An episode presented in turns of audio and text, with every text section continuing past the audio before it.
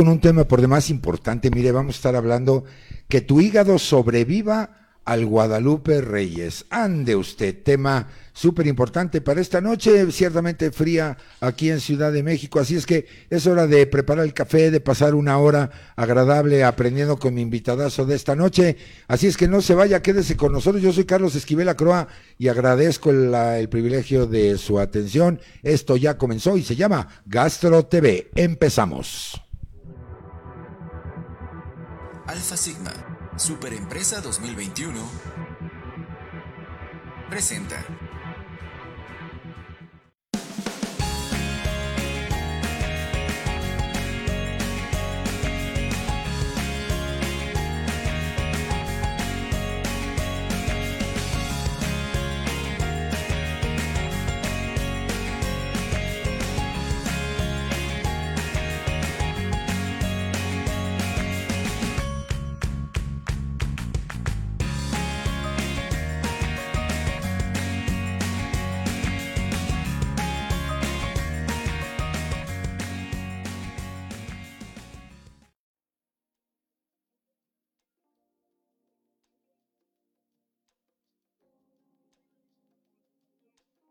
Como, siempre sucede. Les informo, ya nuestras redes de contacto están abiertas, nuestro personal para atenderlos, aprovechen para mandarnos todos sus comentarios, sugerencias, preguntas, por supuesto, y también pues aprovechar al invitado que tengo el día de hoy aquí conmigo, que es nada más y nada menos que el doctor Víctor Marín, un gran amigo, y es el director de Segunda Opinión, médico de profesión, ginecólogo. Víctor, qué gusto saludarte, buenas noches. Carlos, buenas noches, muchísimas gracias por la invitación, muchas gracias a ti, muchas gracias a tu audiencia por este tiempo en el que esperamos que haya mucha información valiosa y también mucha interacción. Esperamos sus dudas, preguntas, comentarios. Por supuesto que sí. Entonces, pues, eh, ¿por qué no empezamos con, con, con, esto de cuántas calorías y se pueden llegar a aumentar en estas fechas? Ay, Carlos, Carlos, es una, una situación eh, muy lamentable, muy triste, porque mira, eh, vamos a empezar por el tema de cuántas calorías necesitamos comer normalmente un adulto, como tú, como yo, como usted que nos está viendo, son aproximadamente 1.800 a 2.000 calorías, ¿sí? Las calorías de, de, esta cantidad están dadas por día. Ahora, si nosotros vamos a ver, vamos a considerar en esta época, hay estudios en México de un hospital muy famoso que dice que el 24 de diciembre, o el 31 de diciembre podemos comer, Carlitos, 4.800 a 6.000 calorías en una sentada. Bueno, tú conoces la comida mexicana, lo, todos lo conocemos. Entonces llegamos y ¿qué nos dicen? Son tres a cuatro veces lo, lo, recomendable en términos normales, Exacto. dos mil al día, ¿no? Exacto, cómelo de tres, dos a tres días en una sola sentada, en Sí, una pues, sola noche. Imagínese entre los romeritos, el bacalao, el pavo, las Sí. ensaladas, no, bueno, pues es una El bomba ponche. tremenda. El ponche Y el alcohol. y el alcohol. Sí, por Que to- todos esos postres y probamos de todo. Entonces, todo eso hace que tengamos muchos problemas de salud. Podemos decir que no, pero la verdad es que tenemos problemas desde reflujo, gastritis, en ese mismo momento, en esa misma noche, y nos va a afectar. Nos va a elevar el azúcar, nos va a elevar colesterol, triglicéridos. Tenemos un problema muy serio de obesidad, Carlos, en México. Ahora, el hígado pues, es el órgano de impacto. Así es. Y ese va a ser el primero que va a decir, ¡ah! Va a pegar de gritos, ¿no? ¿Qué puede pasar? O sea, ¿cuáles pueden ser los desenlaces de esto? Pues mira, eh, además del tema del hígado, que también lo voy a tocar ahorita, te lo explico, tenemos que considerar que el alcohol nos afecta de muchas maneras. Hay accidentes, desde que te cortes, te quemes, te caes, un ahogamiento, hay accidentes de tránsito que a veces ni la debes ni la temes, hay violencia, violencia de muchos tipos, homicidios, suicidios, violencia en casa, agresiones sexuales, hay comportamientos inadecuados de riesgo en el tema sexual, vas y pasas la noche con quien ni conoces, no tomas las medidas preventivas, tienes enfermedades de transmisión sexual, tienes embarazos no planeados. Ahora, el hígado sí es un órgano de choque, tiene un ritmo de trabajo normal y de repente se ve saturado, se ve sobrepasado por esta enorme carga. En parte el hígado lo que hace es absorber de los alimentos que llegaron al, al intestino y que pasan esos pequeños elementos, esos pequeños nutrientes a través de la sangre, va a absorber proteínas, va a abs- a absorber colesterol, triglicéridos, azúcar, pero también va a absorber toxinas y también va a absorber el alcohol. Y tiene que metabolizarlo. De repente no puede y la persona que tomó mucho puede tener una intoxicación alcohólica. O la que comió muchos triglicéridos, mucho colesterol, puede tener una pancreatitis. Y todo esto, si nosotros lo hacemos con, en el tiempo, al paso del tiempo, va a afectar nuestro hígado definitivamente. Aunque el tema aquí es que muchas veces no nos da síntomas al Sí, principio. lo veo. Sí, claro. Y, y- y lo veo, lo veo claramente, eh, pues con todo este tipo de, de- de circunstancias, ¿no? Así es, así es, Carlos. Es una situación de, mucha, de mucha alarma, de mucho, eh, de mucho llamar la atención. Eh, tenemos que cuidarnos. Aquí la clave, la clave, Carlos, es el balance, es el equilibrio. Ese es el punto.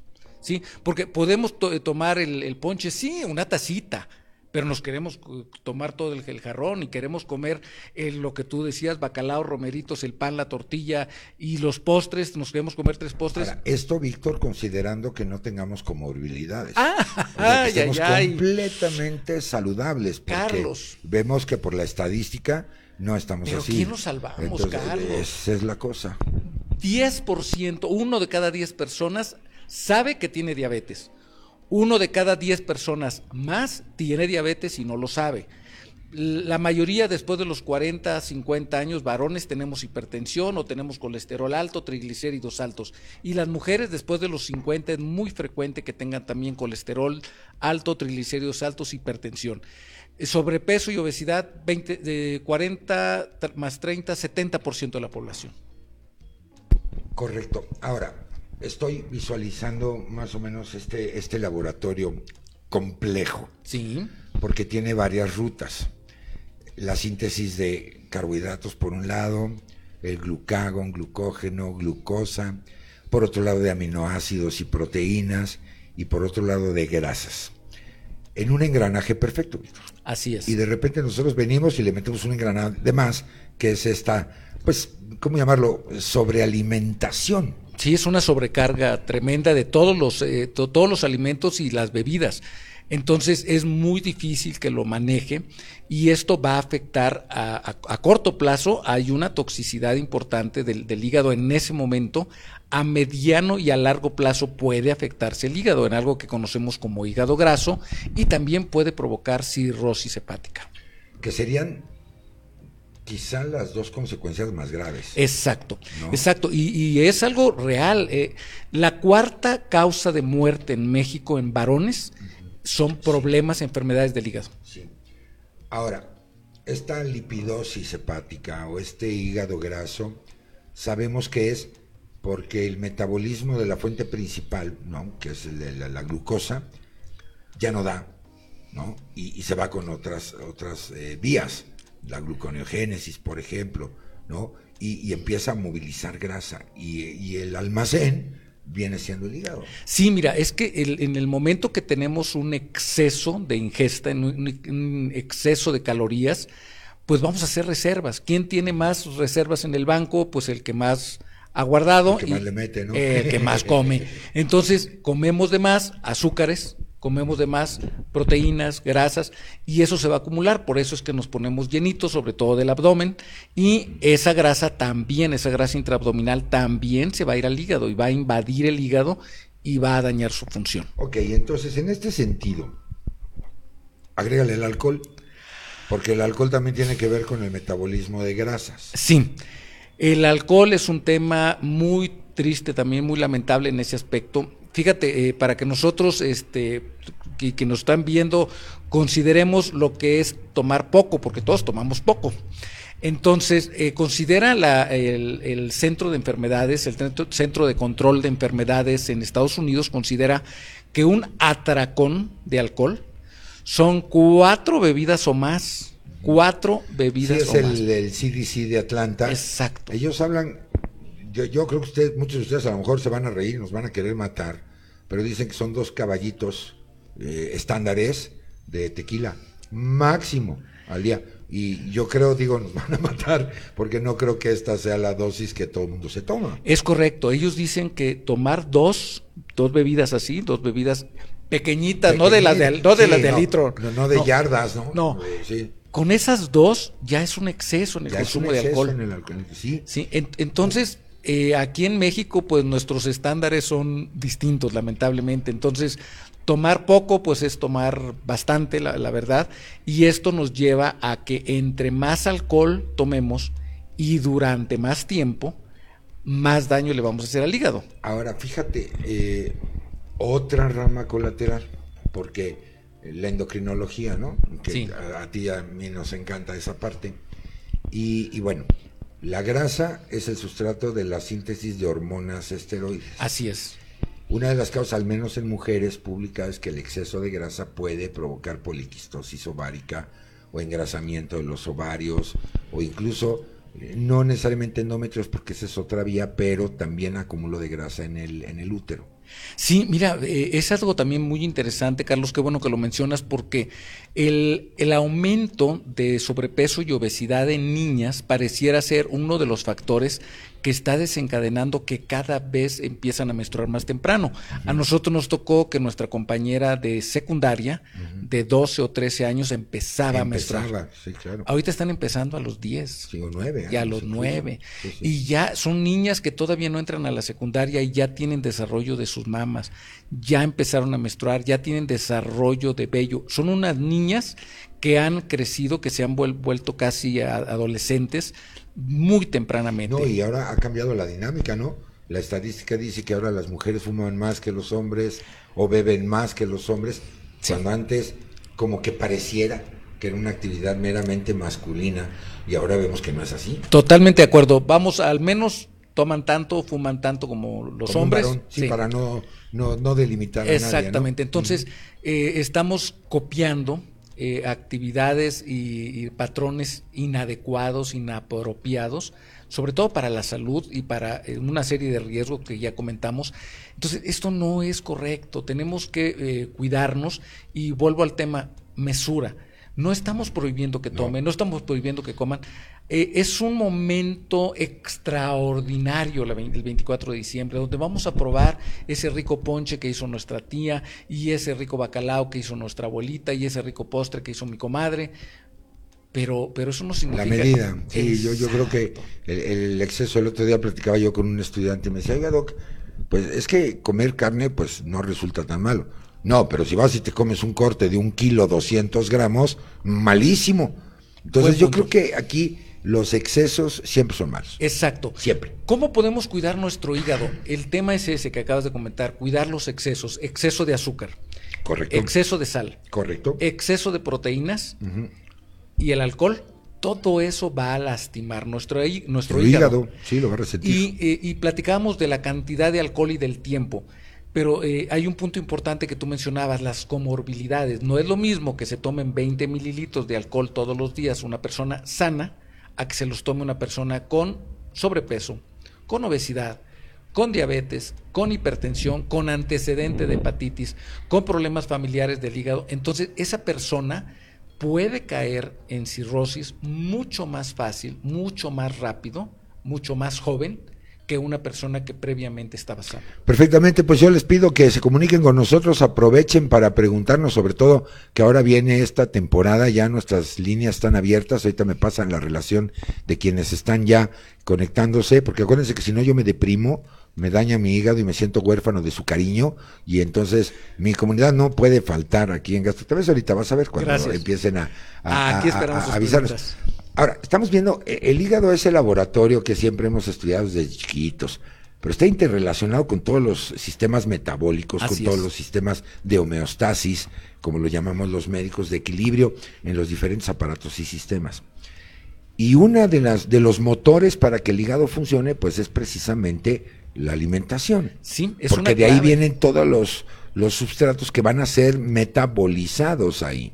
¿no? Así es, es el, el- el pilar, la alimentación es un pilar para todos los temas de salud y cuando encontramos enfermedades, la mayor parte de las veces encontramos que previamente hay un trastorno de la alimentación, porque creemos que comer mucho es comer bien y no, exacto. tenemos que aprender a comer, tenemos que aprender a balancearlo.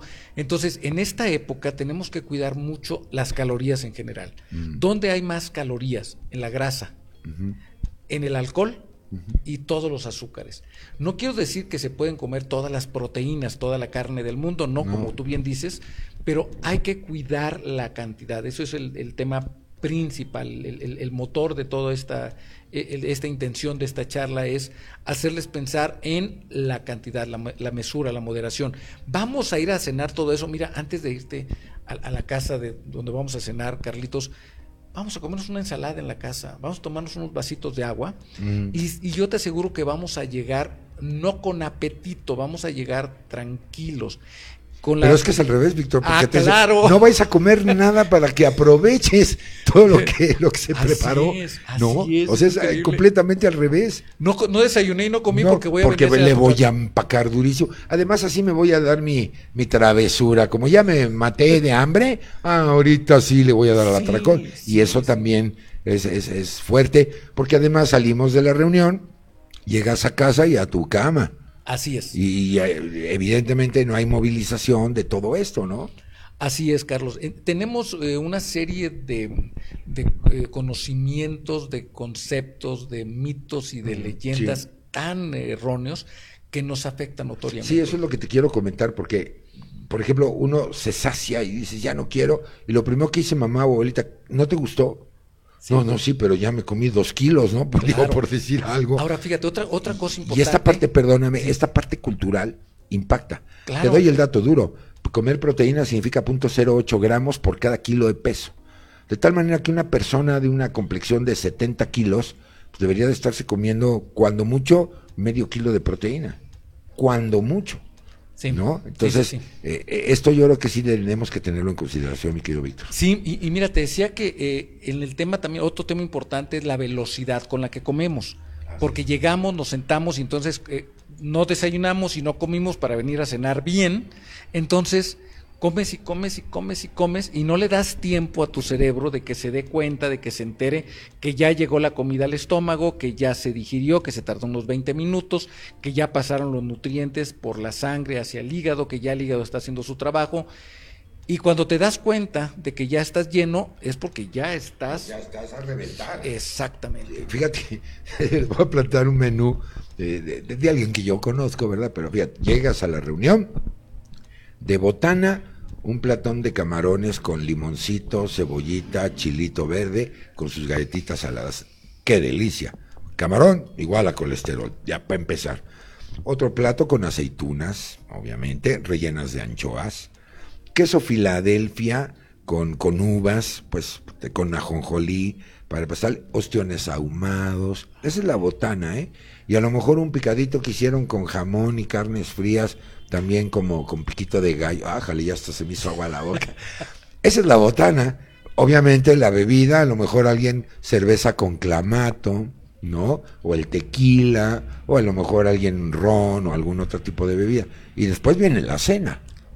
Y la cena, como ya dijimos, robusta en todos estos platos, ¿no? Exagerada. Y ya, yo creo que desde que llegaste el hígado ya está gritando, o sea, dice, no, por favor. Sí, y, y a veces también, Carlos, como platicabas de las comorbilidades, en ocasiones nuestro hígado ya viene enfermo. Porque mira, a veces, Sí. dime, ¿quién no se ha tomado una pastilla, un antibiótico, un analgésico sin prescripción médica?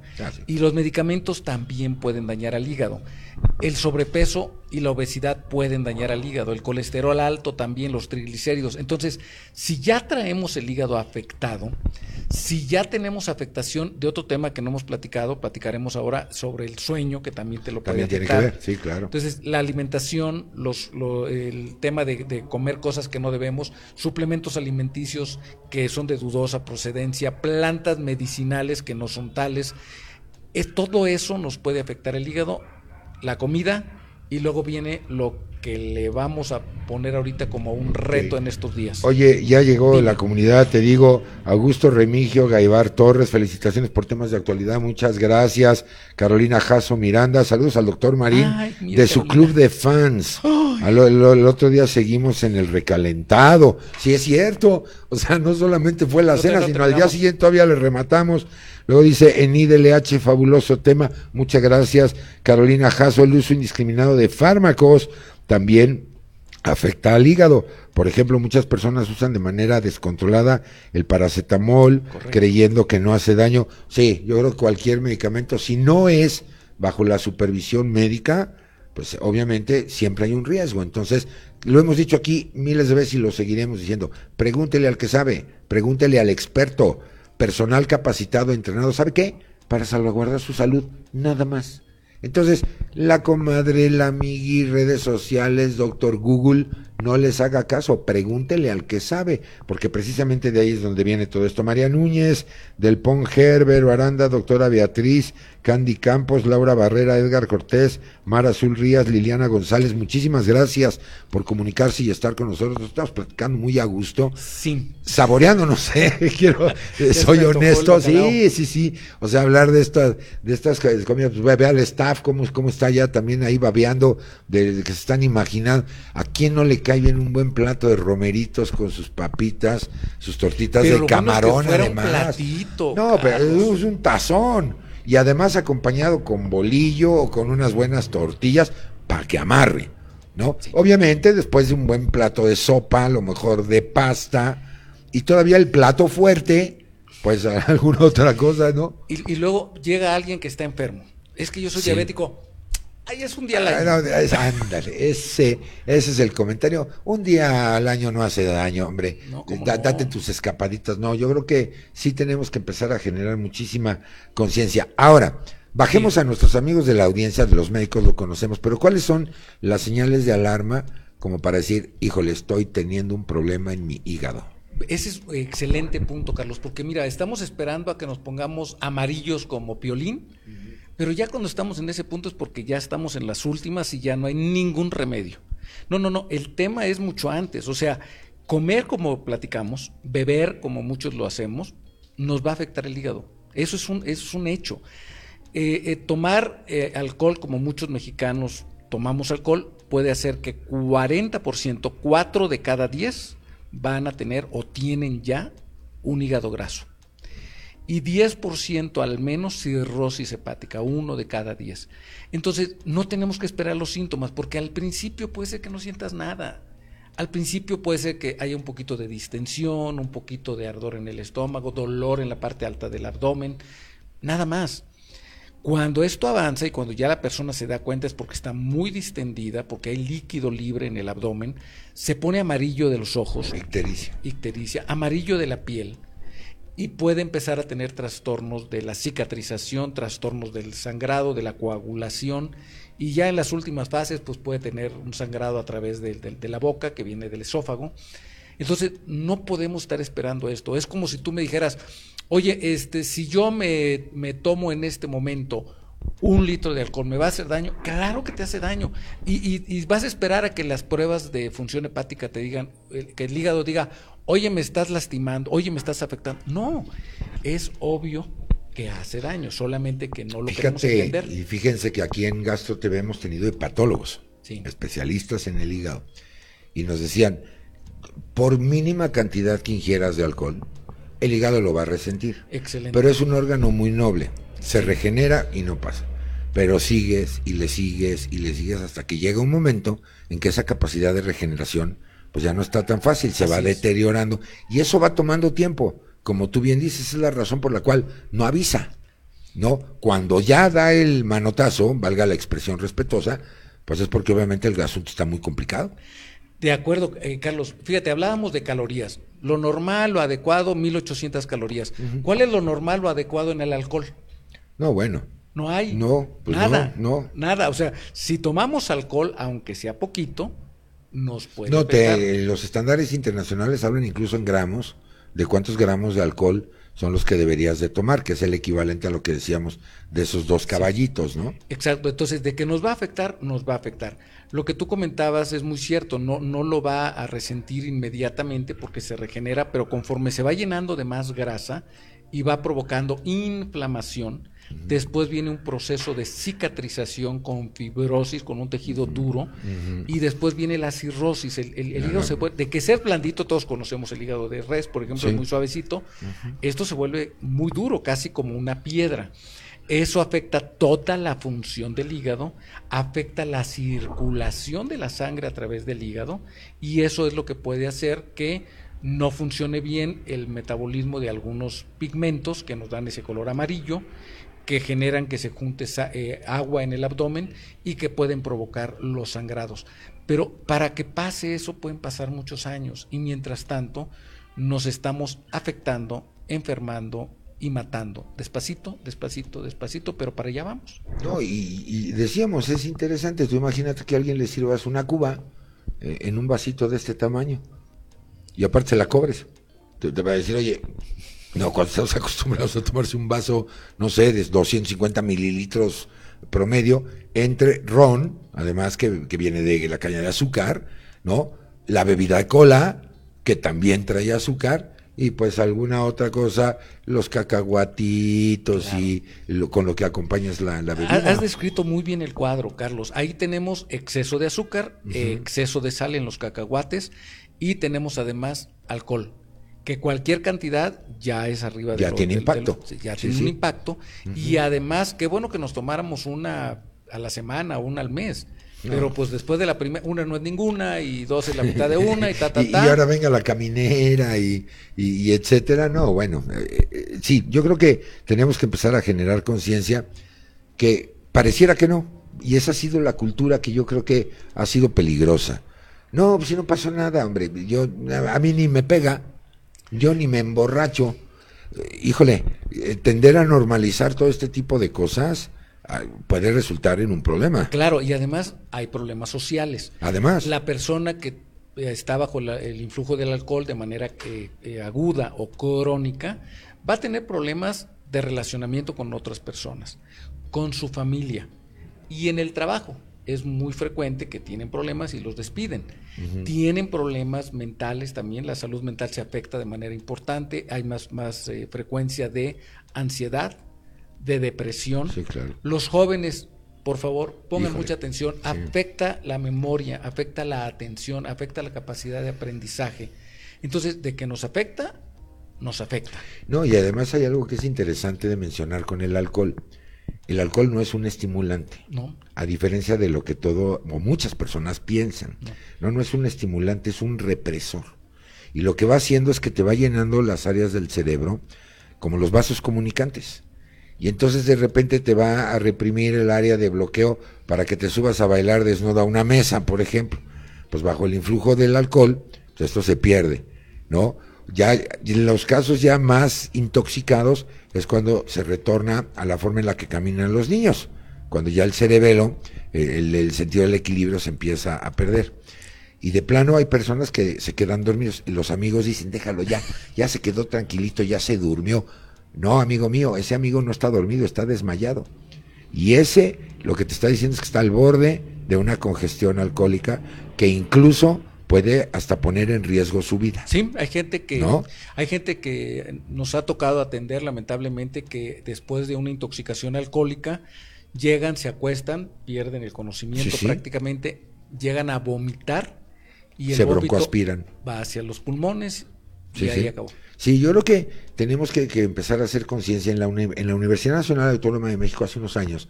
Sacamos una, una campaña en la que no era la prohibición del alcohol.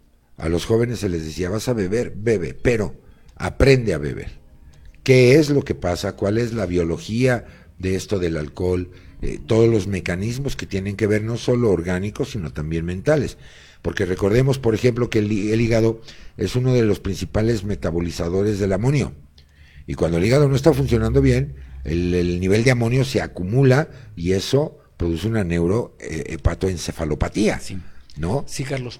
Ahora, también sabes, otra, otra cosa que afecta mucho el, el- el hígado son las sustancias famosas energizantes. Ah, ah, sí. Y pues sí, vamos a combinarlas, ¿no? Claro. Alcohol con ese, ese sustancia y hace unos tragos muy No, ricos. y en muchos lugares la hora del perla negra y no sé cuánta cosa le ponen. Y fondo. Y hay fondo. No, sí está. Es una locura. Sí, hay, una hay, locura. una, hay una bebida que, que le llaman, digo yo no bebo, pero, pero pues, por ser músico me toca ver todo esto, pero le llaman el moped. Y, y es como con café, con una rodaja de limón y luego lo agitan, te ponen todo eso, se lo tiene que tomar la persona de un solo golpe y luego le, le mueven así la cabeza. No sé si le llaman moped o astronauta. Que nos- nuestros amigos de la audiencia nos digan, pues ya que nos ilustren. Ahí está nuestra querida Sofía atendiéndolos. Mándenme a ver qué, qué me platican al respecto. Y pl- y Yo creo que eso tiene un impacto y, brutal. Claro, y platíquenos cómo va con, con la cena de Navidad, con la Ah, cena sí. de Nuevo, cómo les ha ido. Sí. Hay personas enfermas en su casa del riñón. Platíquenos de lo del menú. Platíquenos de, de lo del, del menú. Cómo, cómo que, es, eh, Sí, que, funciona, ¿no? A lo mejor los exagerados donde- somos nosotros, ¿no? Sí. y, y nosotros somos los dragones.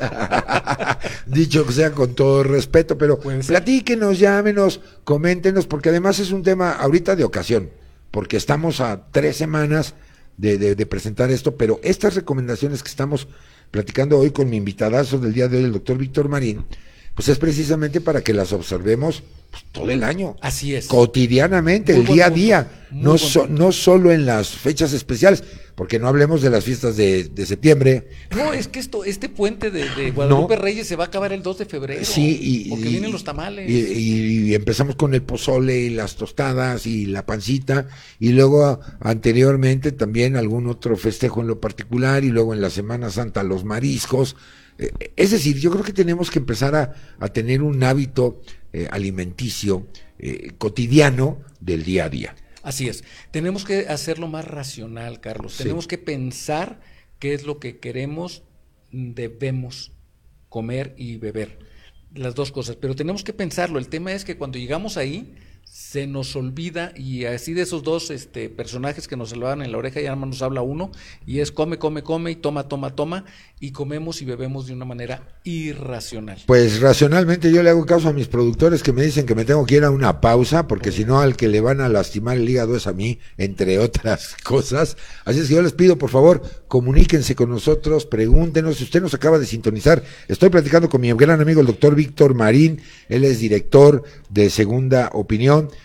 ginecólogo de, de- de profesión y también tiene que ver con todos estos temas de la, de la cuestión de la gastroenterología y etcétera. Así es que muchas gracias, eh. aprovechamos también este momento para saludar a nuestra super empresa eh, 2021 Alfa Sigma, gracias por el apoyo, por la confianza de, de siempre, por supuesto a todo el equipo de producción que se encuentra desde la distancia operando los, los botones, está nuestra querida Jime en la operación, también un dedo rápido de la botonología digital. Y por supuesto al creador, capitán, comandante en jefe de este concepto llamado Gastro TV, el doctor, el doctor, pues ya casi parece doctor, pero el licenciado Alfonso Nolasco, a quien le mandamos también un saludo cariñoso, pero sobre todo a ustedes por estar con nosotros en cada una de nuestras citas. Así es que vamos y venimos, no nos tardamos nada. Esto se llama Gastro TV. Ya volvemos.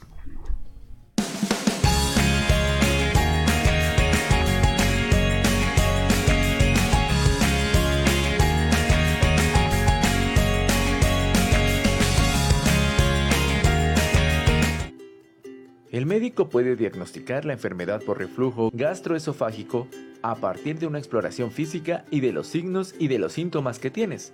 Para confirmar el diagnóstico de la enfermedad por reflujo gastroesofágico o para ver si hay complicaciones, el médico podría pedirte que hagas alguna de las siguientes pruebas.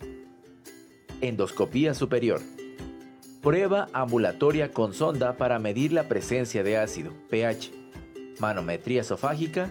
Radiografía del aparato digestivo superior. Es probable que tu médico recomiende que primero intentes con modificaciones en el estilo de vida y medicamento de venta libre. Si no sientes alivio dentro de unas semanas, tu médico puede recomendarte medicamentos con receta o hasta cirugía. Pregunta a tu médico por nuestro producto auxiliar en el tratamiento del reflujo gastroesofágico, que tiene una acción mecánica que promueve una rápida mejoría de los síntomas relacionados al reflujo gastroesofágico. En pacientes con enfermedad por reflujo gastroesofágico con insuficiente respuesta a inhibidores de bomba de protones, Alpha Sigma tiene una opción rápida y duradera en la mejoría de los síntomas. Consulta a tu médico. En Alfa Sigma trabajamos con pasión.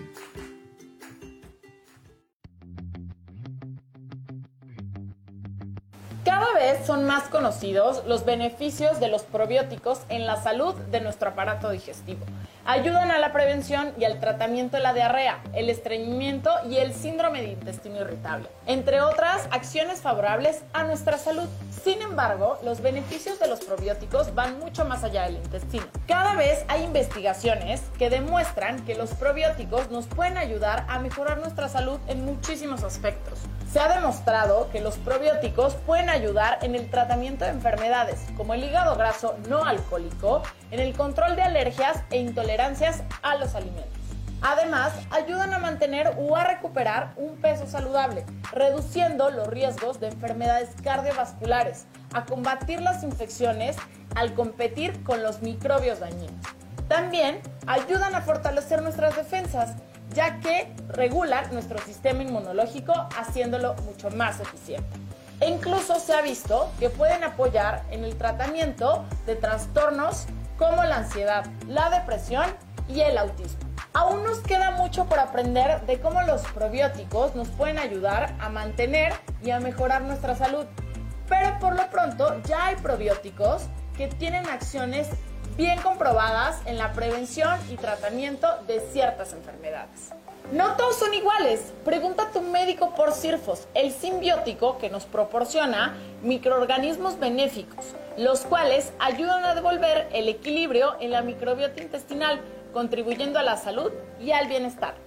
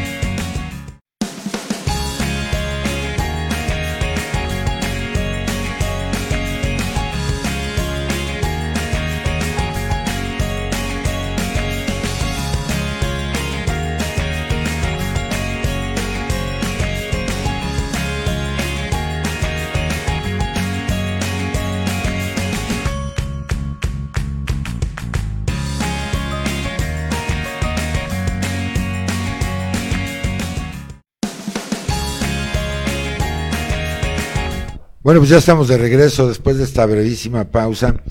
Eh, por cortesía de nuestra superempresa 2021 Alfa Sigma, fíjate, estuvimos hablando o vieron un poco de información sobre Cirfos NS, es un simbiótico eh, a base de Bifidobacterium longum BB 536. ¿Qué opinión te merece el uso de esto? Porque yo creo que este, este simbiótico en particular aumenta la, la, frecuencia de las evacuaciones, o sea, de alguna manera regula el hábito intestinal, ¿no? Pero, pero también tiene algunas otras cosas, fortalece el sistema inmunológico, sobre todo con pacientes y más en esta época. Claro, es muy importante ahora. Mira, eh, el hecho de comer así como comemos mal nos va a provocar afectación de todo el tracto gastrointestinal sí. y nos va a afectar el hábito de la defecación. Entonces es frecuente que tengamos o diarrea o estreñimiento y esto frecuentemente es debido a que se alteró la famosa flora, gastro, flora gastrointestinal, que es la microbiota. Entonces, esta situación necesita también eh, eh, apoyarse, remediarse de alguna manera y los probióticos nos ayudan a mejorar la flora.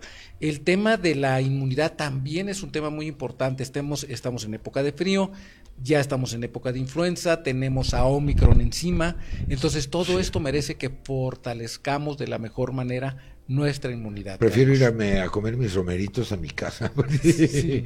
eh, pero bueno, si usted, amigo mío, tiene problemas con sus evacuaciones, ya sabe, consulte a su especialista, consulte al gastroenterólogo. Él conoce Cirfos NC y seguramente se lo va a poder prescribir, le va a ayudar, sobre todo que ahorita estamos empezando con toda esta cuestión de, de pues del frío, que ya estamos acostumbrados, que esta época per se es complicada, más ahora donde seguimos en pandemia. Entonces, vale la pena que usted le pregunte a su gastroenterólogo. ¿Tú lo has usado? El sí, y es una buena opción, repito, el tema de usar eh, probióticos, especialmente probióticos de, una, de un alto nivel, de una alta calidad farmacéutica es muy importante para eh, fortalecer nuestra salud. No, pues imagínate el respaldo de, de Alfa Sigma, pues que, que, mejor. Yo me acuerdo siempre, eh, recuerdo a la, a, la, a la, doctora Abreu, nos decía, un probiótico tiene que tener el nombre, el apellido materno, paterno y el apellido materno. El nombre, el género, Bifidobacterium. El apellido paternum, pues eh, la especie, Longum. Y el apellido maternum, el número de clasificación internacional, BB 536. Así de sencillito es. Si usted se toma algo, le recomiendan algo que le dicen que es un probiótico y no cumple con esta regla, nombre, apellido paterno y materno, cuidado, igual y no es un probiótico. Acérquese al que sabe, hombre, no es tan difícil. El gastroenterólogo y a industria farmacéutica que, obviamente, científicamente soporta todo esto, como es Alfa Sigma eh, Super Empresa 2021. Exacto, hay una gran diferencia entre un suplemento alimenticio y un producto y farmacéutico. De agüita con azúcar a un probiótico. Entonces, abusados, mi gente. Ahora, eh, tengo preguntas, por cierto. Milena Yolanda Cabrera, te saludamos, excelente, gracias. Saludo con mucho cariño hasta Colombia. Hasta Colombia. Augusto Remigio, ¿qué opinan del uso de protectores hepáticos y si existen fármacos que curan las lesiones del hepatocito. Saludos desde el Ecuador. Ay, qué tierra tan querida. Vamos por una fritada, digo, hablando ya de nutrición. ¿Si has comido la fritada ecuatoriana? Sí, sí, sí. No, no, bueno, ya ni entremos en esos detalles. Pero entremos en ese tema mar azul. La inulina es de buena calidad. Entonces, ¿qué opinas de estos protectores hepáticos? Mira, eh, el mejor protector hepático es no dañar el hígado. Entonces hay que empezar por evitar eh, la autoprescripción. Hay que ir al médico, que el médico nos prescriba el medicamento, la dosis, el tiempo de manera adecuada. La otra situación es cuidar todas las enfermedades que pueden afectar al hígado, como es sobrepeso, obesidad, hipertensión arterial, diabetes, exceso de colesterol, exceso de triglicérido. Y la alimentación, que, que fuera una alimentación sana.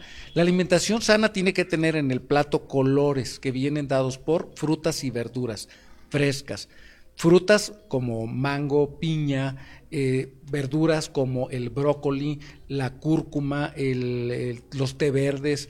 Eh, tenemos muchas verduras, tenemos muchas eh, frutas. También está el, los berros, este, la col, la col de Bruselas. Hay muchas opciones.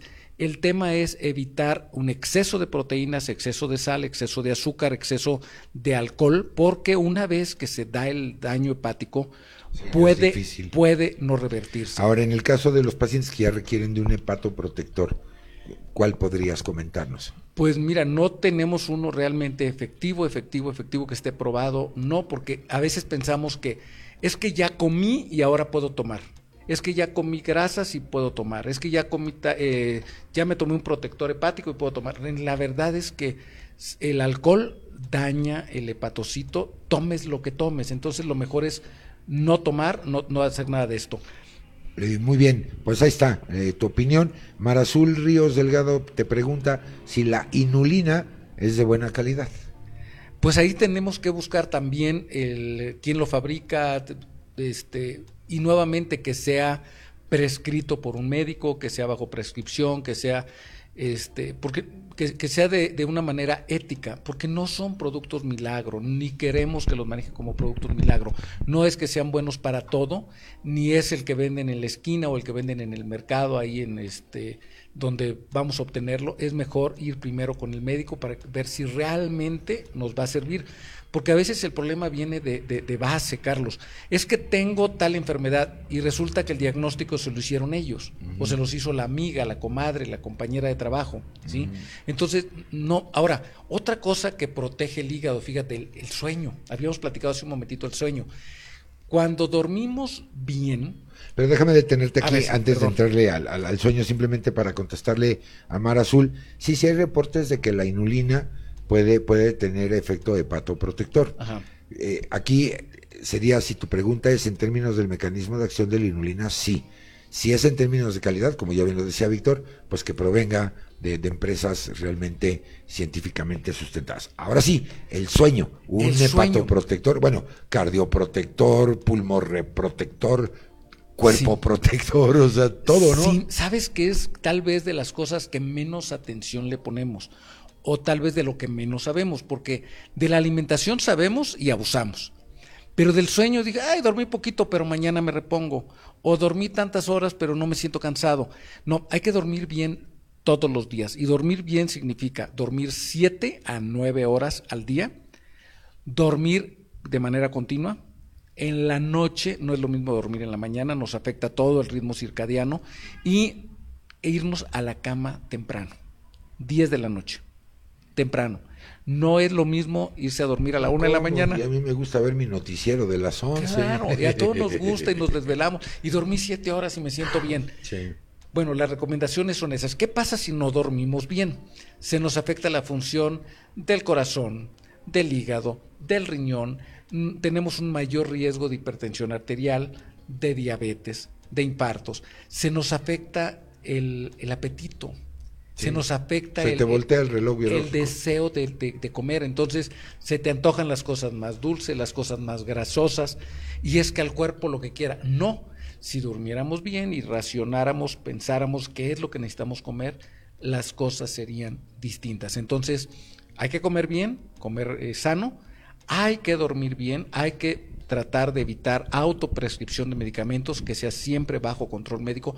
Otro, otro medicamento que afecta mucho el hígado, Carlos, los eh, anabólicos. Ah, sí. bueno, todos los hormonales, ¿no? Entonces Oye, ves a los señores ahí, en, en- o algunas mujeres también en el gimnasio que están claro, así. el verse bien y híjole, y eso tiene, mi abuelita decía mucho ruido y poca mecha, ¿no? Poco cohete, ¿o cómo era? Ese era ese Mueve, mueve, Sí. mu- mucha mecha, porque de, de ese tipo de dichos, usted me entendió.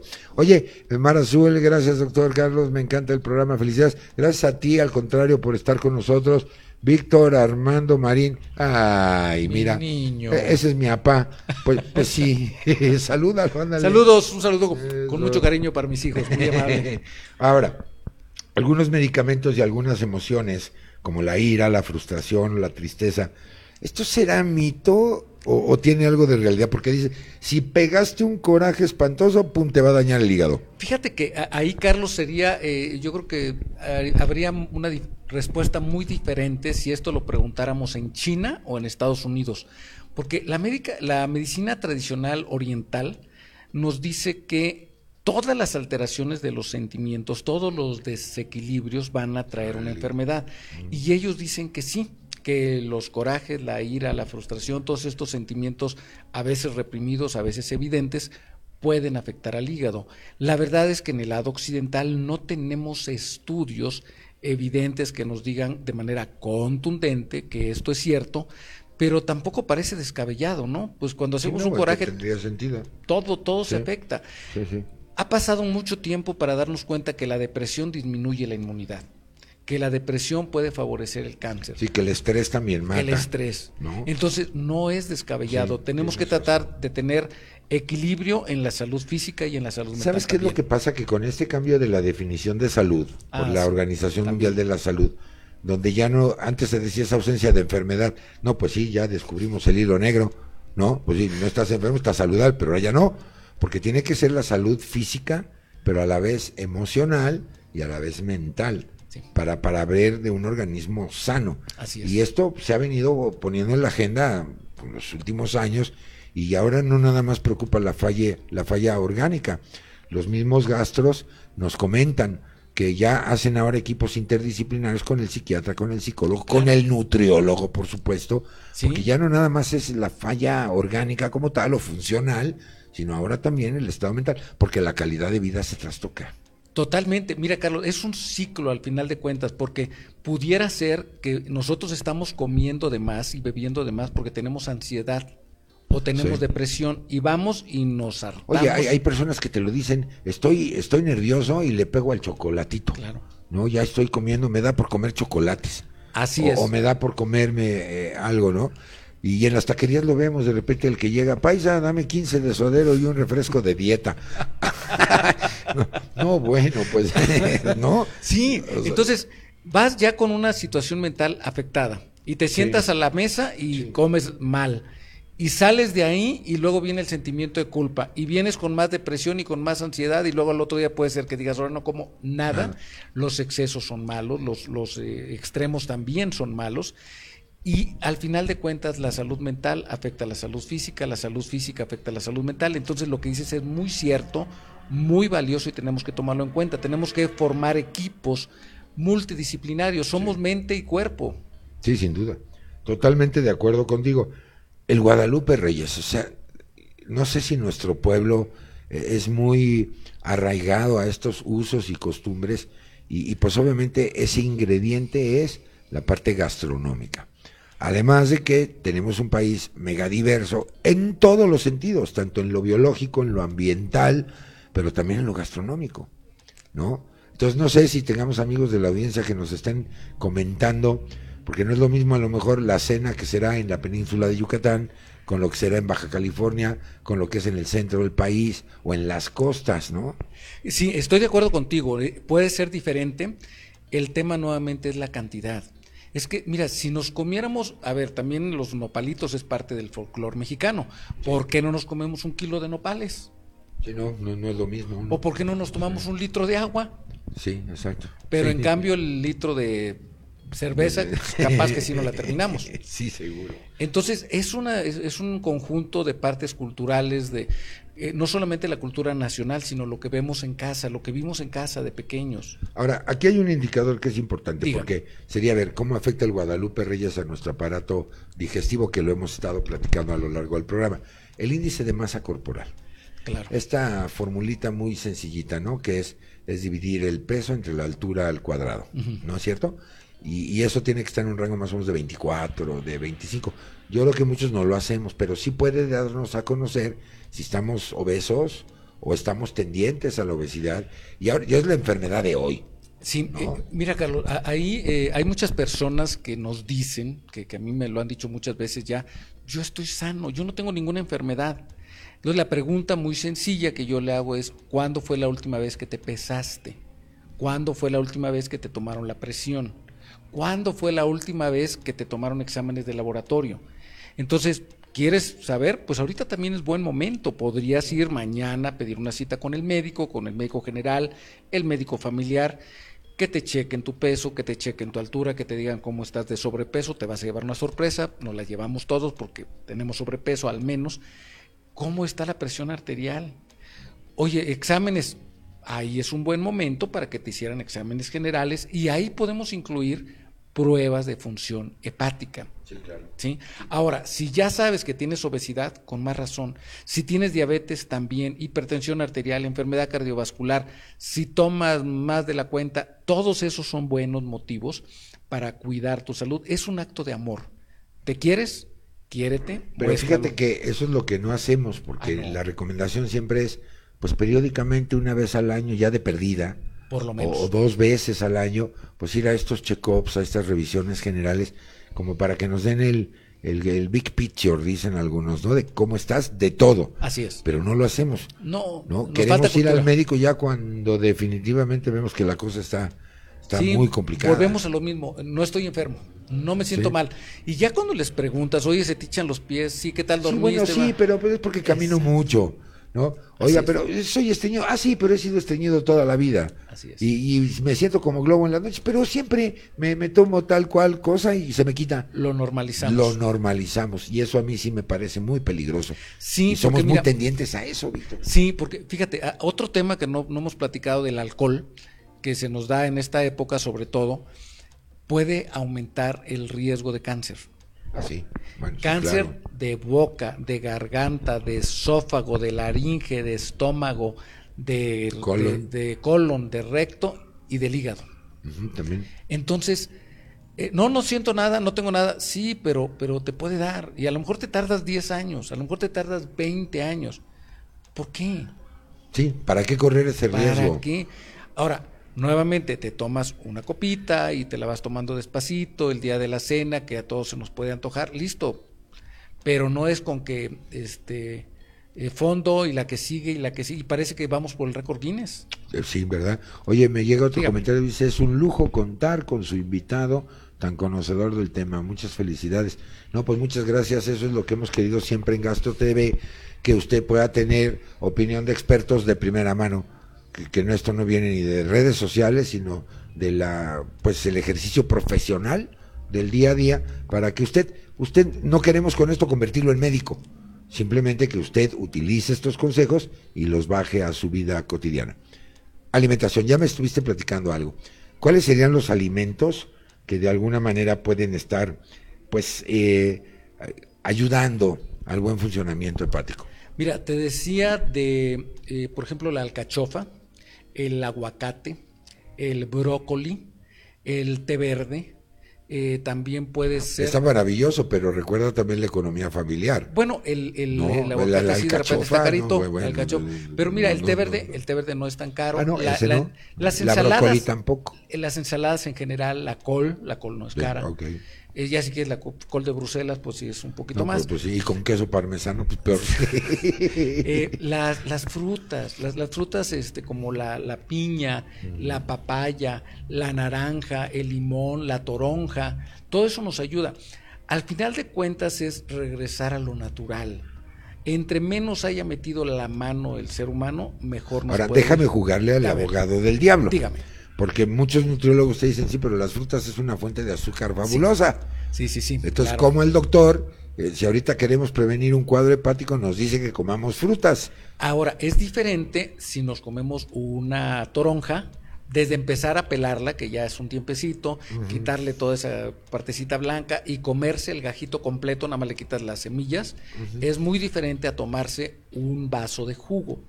El vaso de jugo de naranja o toronja tiene casi la misma azúcar que si lo compraras en bote. Entonces, aquí la idea es comerse la fruta eh, completa, natural, claro, sin la cáscara, pero me refiero a no hacer jugo. Entonces, eh, es cierto, la papaya también tiene una cantidad. Bueno, y hay frutas que va con todo, ¿no? La guayaba, eh, la manzana. Bueno, algunas personas sí las pelan, pero, pero bueno, no, no, no, no todos. Es cierto, también tiene un, este, una cantidad importante de azúcar, hasta la manzana, pero es comer con eh, en una cantidad adecuada. Es decir, hay que establecer una dieta porque aquí tenemos otra creencia. La palabra dieta significa dejar de comer. Es para perder peso y no es cierto. La dieta es el menú que tú te comes al día a Es día. correcto. Esa Y es tiene dieta. que tener un balance entre proteínas, carbohidratos, grasas y algunos otros. ¿Y por qué te hago este planteamiento? Dígame. Perdón, porque actualmente ahora se amplió un catálogo de opciones o de preferencias de alimentación. Y entonces ahora vemos en este universo personas que nos dicen yo quiero ser vegetariana, yo quiero ser vegana, ovo lactano, eh, carnívoro, omnívoro, y toda una variedad, con todo respeto, por supuesto, para cada una de estas personas que decidan hacer esto. Pero, biológicamente, la microbiota le cambias los sustratos que- de lo cual se alimentan. El balance energético y todo el metabolismo de esto, pues, también de repente lo movemos. Antes comía carne y ahora ya no como nada de carne, ¿no? Por poner un ejemplo. Sí. ¿Qué opinión te merece? Mira, eh, tienes toda la razón nuevamente, Carlos, qué bueno que lo traes a, a la mesa, porque a mí me ha sucedido últimamente que, que hemos platicado mucho de la vitamina D, por ejemplo, y me dicen, no, pues yo como muy sano, seguro que yo tengo buen nivel de vitamina D. Ay, ¿qué comes? Ensaladita y pollo. No, ah, pues es muy bueno, no, sí, pues para, para bajar de peso, para que no subas de peso, para el colesterol. Pero ahí no está la vitamina D. Yo como muy sano, muy, eh, pero ¿por qué tengo anemia? Pues porque no comes carne roja. Entonces, en ocasiones necesitamos un suplemento y nosotros somos omnívoros. Eso quiere decir que De todo. comemos de todo. Y si no comemos de todo, algo nos va a faltar. Ahora, ¿quieres saber si esa dieta te está funcionando bien? Pues hazte exámenes, ve con tu médico y Claro. dígale, oiga, doctor, ¿qué, qué tal unos exámenes? No, cada, cada año. Sobre todo cuando vas empezando la dieta, tal vez sea cada seis meses, vamos a ver cómo te está funcionando la dieta en cantidad de proteínas, en tu hemoglobina, en tu hierro, en el zinc, magnesio, manganeso, eh, vitamina D, vitamina B12, ácido fólico, todo esto. Simplemente mire, eh, la vitamina D, el que usted se asolie cinco minutos, cinco minutos, eso ya es un estímulo para la síntesis de la vitamina D. Nos puede ayudar, por ¿no? supuesto. Y sí. obviamente alimentos que constituyan eh, o que tengan vitamina D, por supuesto, ¿no? Así es. Entonces, el, el tema aquí va con, con lo que tú decías, que a veces eh, tomamos una moda, una dieta. ¿Cuántas dietas nos hemos echado en los No, últimos pues la de 50 la años? luna, La de la luna. la del La- la de agua, los jugos. la de los jugos, la restrictiva de carbohidratos. Ah, Hay Entonces, este, hay gente que nos convence fácilmente porque es una estrella, porque es una persona pública. O porque se ve bien. Porque se ve Y bien. porque dices, yo me quiero ver así. Sí. No, pues mi hijo Y va, de va a estar repente, difícil. mira, por ejemplo, también el calcio. No comemos suficiente calcio y de No. repente no te das cuenta hasta que tienes 60 años Ya. de que tienes osteoporosis. por ejemplo. ¿sí? Sí. Entonces, la, la dieta debe ser completa. El tema no es tanto restringir, sino moderar, Eso. equilibrar, Balancear. balancear. El balanceo de los ingredientes y, y la moderación. Yo, yo creo que eh, ahí es donde está el secreto. Pues lo más difícil, Sí. O sea, suena fácil para un programa de televisión y para decir, sí, claro, yo debo de comer. O sea, pero a ver, póngale un steak de 800 gramos y a ver si le decimos que no. Sí. Bueno, fíjate ¿No? que hay un- otra frase ahorita que platicamos de frases mexicanas que dice, si ya saben eh, cómo soy, ¿para qué me invitan? Si ya sabes que no te vas a moderar, pues entonces es no. Sí. A mí me encanta el pan dulce, por ejemplo, de verdad, me encanta. Y hay Qué bueno pan que lo digas, a mí también. Un cuernito Ah, no. sopeado con café con leche. A ver, dígame que a quién Sí. no le gusta. Pero. Entonces ya no compro pan. Pues no, no. Porque, porque me, me- me- me hace plano. alergia. No, ya, ya de plano. Híjole. Otra vez, yo creo que un cuernito sí, sí, sí te lo En puedes ocasiones eh, especiales. eh, eh, comprar y, tomar, ¿no? Pero, pero bueno, ok. Ahora, fíjate, esta pregunta es, es interesantísima. Terminan las fiestas y dice, en enero, ¿es prudente hacerme un chequeo como el que estamos hablando, una química sanguínea de rutina, eh, ver funcionamiento hepático, renal, esto? ¿Vale la pena? ¿Y vale la pena por el Guadalupe Reyes o vale la pena como rutina que cada inicio de año hay que hacer un check-up? Buena pregunta, muchas gracias eh, nuevamente. Mira, el estudio puede hacerse en enero o en marzo o en junio, en cualquier momento. Ahora, no solamente se trata de que me voy a hacer estudios, es primero vaya con el médico. Sí, exacto. Porque el médico te va a preguntar, oye, eh, ¿cuántos años tiene tu papá y tu mamá y tu ta, ta, ta, y si fumas, tomas, eh, todo. Y cuando te termine de hacer ese interrogatorio, te va a solicitar los estudios que van de acuerdo a tu perfil de salud, a tu situación actual de salud. Y luego, no le juegues a andarlos interpretando, porque aquí dice que de 20 a 30 yo estoy en 25 y tengo 21 y acá tengo 32. Y internet me dice que, que está bien. Sí. No, cuidado. No, no, no, no, no. Ent- Entonces es, vamos al médico, que nos haga una buena revisión, donde nos va a checar el peso, la estatura, la presión arterial, nos va a dar consejos, nos va a pedir estudios de laboratorio. Y si tenemos dificultades para controlar nuestro peso, nuestra alimentación, oiga doctor, recomiéndeme un buen nutriólogo. Tengo problemas con el tema del alcohol, oiga, ¿tendrá alguien que me pueda ayudar? Hay muchos profesionales de la salud mental que te pueden ayudar y hay asociaciones que también te apoyan para este tema. Entonces, eh, lo único que necesitamos es acercarnos en enero o en febrero. Ahora, ese es tu, tu mejor deseo, tu mejor intención y propósito para el 2022. Pues ya, ya estamos a un ¿Para qué te esperas? ¿Para qué te esperas de Sí, mañana? hazlo de una vez y Claro. consulta al especialista. Sí, estoy totalmente de, de, de, de acuerdo. Bueno, ya hablamos, nada en exceso, aunque suene eslogan, todo con medida. Pues sí, es cierto, eso es una de las frases célebres. La cosa es ver que tantos de nosotros o cuántos de nosotros realmente respetamos eso. ¿No? Sí, eh, no sé explicártelo exactamente porque es un tema de, de nuestra eh, psique, de nuestra forma de, de pensar, de, pensar. nuestra eh, identidad como ser humano, pero parece ser que tomar las cosas con medida es de las cosas más difíciles. No, y sabes qué? que crecimos con esta filosofía de que lo gordito era saludable. Las abuelitas nos decían, mis respetos para esas maravillosas eh, seres, pero te decían, está flacucho tu hijito. Ay, no, mira lo que bonitos cachetes, este, este está saludable. Y eso creo que nos ha hecho daño. Segundo, se ha bombardeado el mercado de estos alimentos chatarra, donde la misma dinámica familiar lo ha favorecido. Pues hace 20, 30 años todo el mundo, o muchos, podíamos comer en casa, ahora la dinámica laboral y esto a veces ni te lo permite. Fíjate que en, en el menú que platicamos nos faltó eso. Cuando llega la persona, lo primero que le ofrece es botanita. botanita y son las papitas y todas estas cosas y a todos nos encanta y agrégale un buen dip no de, de- de cebolla con ajo qué sé yo Y ya desde ahí ya vamos enfilados, ¿no? Sí. Entonces, eh, necesitamos eh, revisar bien nuestros, eh, nuestros hábitos. Sí. Eh, estamos comiendo de más. ¿Por qué? ¿Realmente es que tenemos apetito? ¿Realmente es que llegamos ahí con una situación de ansiedad? Tal vez estamos deprimidos. ¿Por qué tomamos de más? Eh, ¿Cuándo fue la última vez que fuimos a una consulta? ¿Cuándo fue la última vez que nos revisaron, que nos tomaron una, eh, la presión, el, eh, que nos hicieron un estudio de laboratorio? Y, y cambiar un poco también nuestra forma a veces fatalista de pensar, Carlos. De algo se tiene uno que morir. Sí, eh, sí, eso es cierto. Ni para qué me hago estudios si yo me siento re bien. Y te tengo No, ahí, te tengo y- una y mala no. noticia para quienes piensan así. Probablemente no se mueran jóvenes. Probablemente se mueran a los 70 u 80 años, Sí, bueno. pero atados a una silla de ruedas o amputados o pegados a una máquina de diálisis. ¿Sí? Sí. Y para el hígado hasta hoy, no sé mañana, pero hasta hoy en las lapalerías, ferreterías y tiendas de- de departamentales no venden hígados. Sí, Es un órgano sí. único y es de lo más difícil de encontrar cuando se quiere hacer un trasplante. El trasplante no es sencillo, es muy complicado y puede ser a veces la única solución.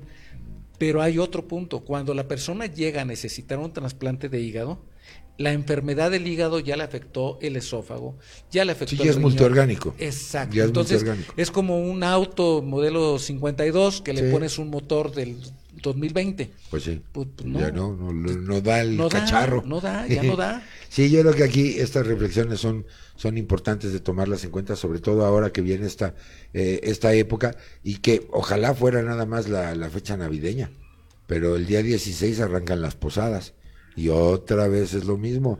Posada, posada, las preposadas ahora. Los fines de año de las Lo- oficinas. eh, y luego viene el fin de año, las fiestas con los amigos, el festejo eh, en, en las estaciones de televisión, ¿verdad? Por supuesto.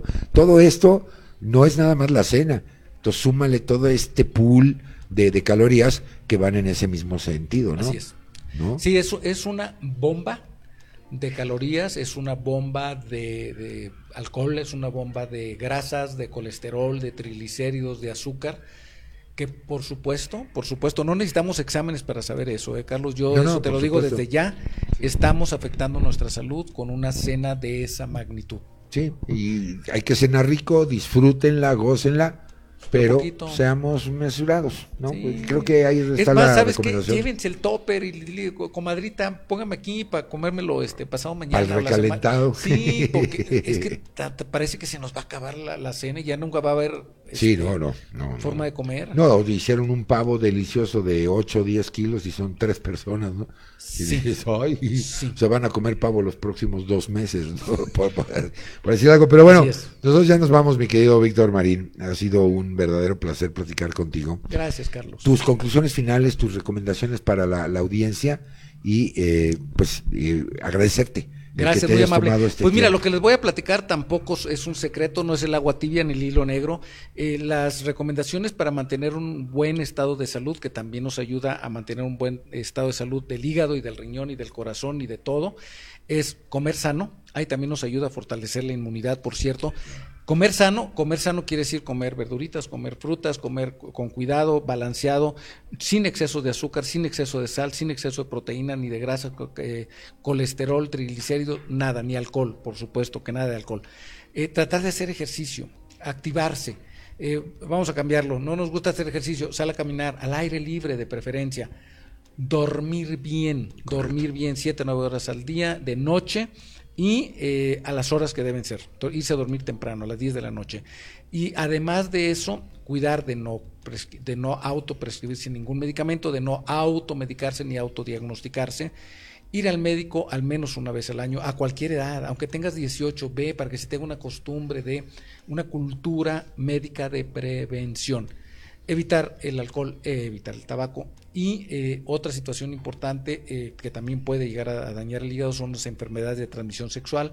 Hay que protegerse, hay que cuidarse y hacer todo esto de una manera consciente, Carlos. Si no lo tenemos consciente, anótenlo en la agenda, pónganse ahí un recordatorio, tengo que comer bien, tengo que hacer ejercicio, tengo que y pónganselo ahí, así como se acuerdan de que van a irse de fiesta, pues póngase eso y hacerlo consciente, consciente, consciente hasta que se haga una costumbre, un hábito.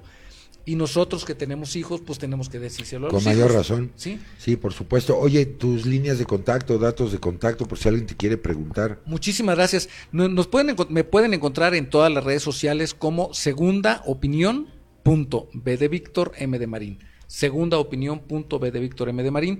Eh, y también me pueden encontrar eh, por WhatsApp 55 46 21 90 44. Bueno, pues ahí está, ahí está el doctor Víctor Marín, director de Segunda Opinión, que estuvo hoy conmigo platicando de esta bomba kilocalórica sobre nuestro hígado y sobre todo por la, temporada, ¿no? Así es, Carlos. Muchísimas gracias, muchas gracias a ti, muchas gracias a Alfa Sigma, muchas gracias a Alfonso Nolasco por la invitación. Es un honor, un- una distinción que me, mucho me enorgullece y ojalá tengamos la oportunidad de seguir colaborando. Sin duda, yo creo que este será el primero de muchos programas, pero ya me informa producción que ya eh, nuestro tiempo se agotó.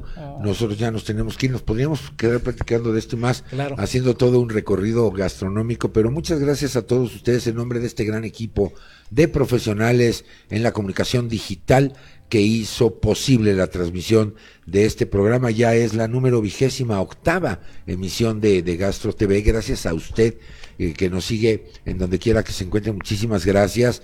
Eh, pues yo los espero para todavía vamos a tener una emisión más, ¿verdad? Según me, me indican eh, antes de que se acabe este año y podremos tener la, la oportunidad de saludarnos, de darnos el abrazo, aunque sea virtual, y pues que hagamos votos para que el próximo año sea mejor. Pero mientras eso sucede, este 2021 todavía no se acaba. Entonces, mire, esto todavía tenemos que estarlo usando, tenemos que ser responsables, cuidarnos nosotros, cuidar a los demás. La pandemia todavía no se acaba y está en nosotros el observar las medidas eh, sanitarias. En nombre de todo este equipo, Alfa Silma Superempresa 2021, por supuesto la Asociación Mexicana de Gastroenterología, que también eh, da el aval científico de lo que aquí se expone. Muchas gracias por el apoyo y la confianza. Muchas gracias a ustedes, Víctor. Pues nosotros ya nos vamos. Gracias por tomarte la molestia de venir a platicar un rato con nosotros. Y bueno, pues yo soy Carlos Esquivel Acroa, agradeciendo el favor de su atención y como siempre lo decimos, que mi Dios me los bendiga hoy y siempre. Muy buenas noches. Hasta la próxima. Nos vemos.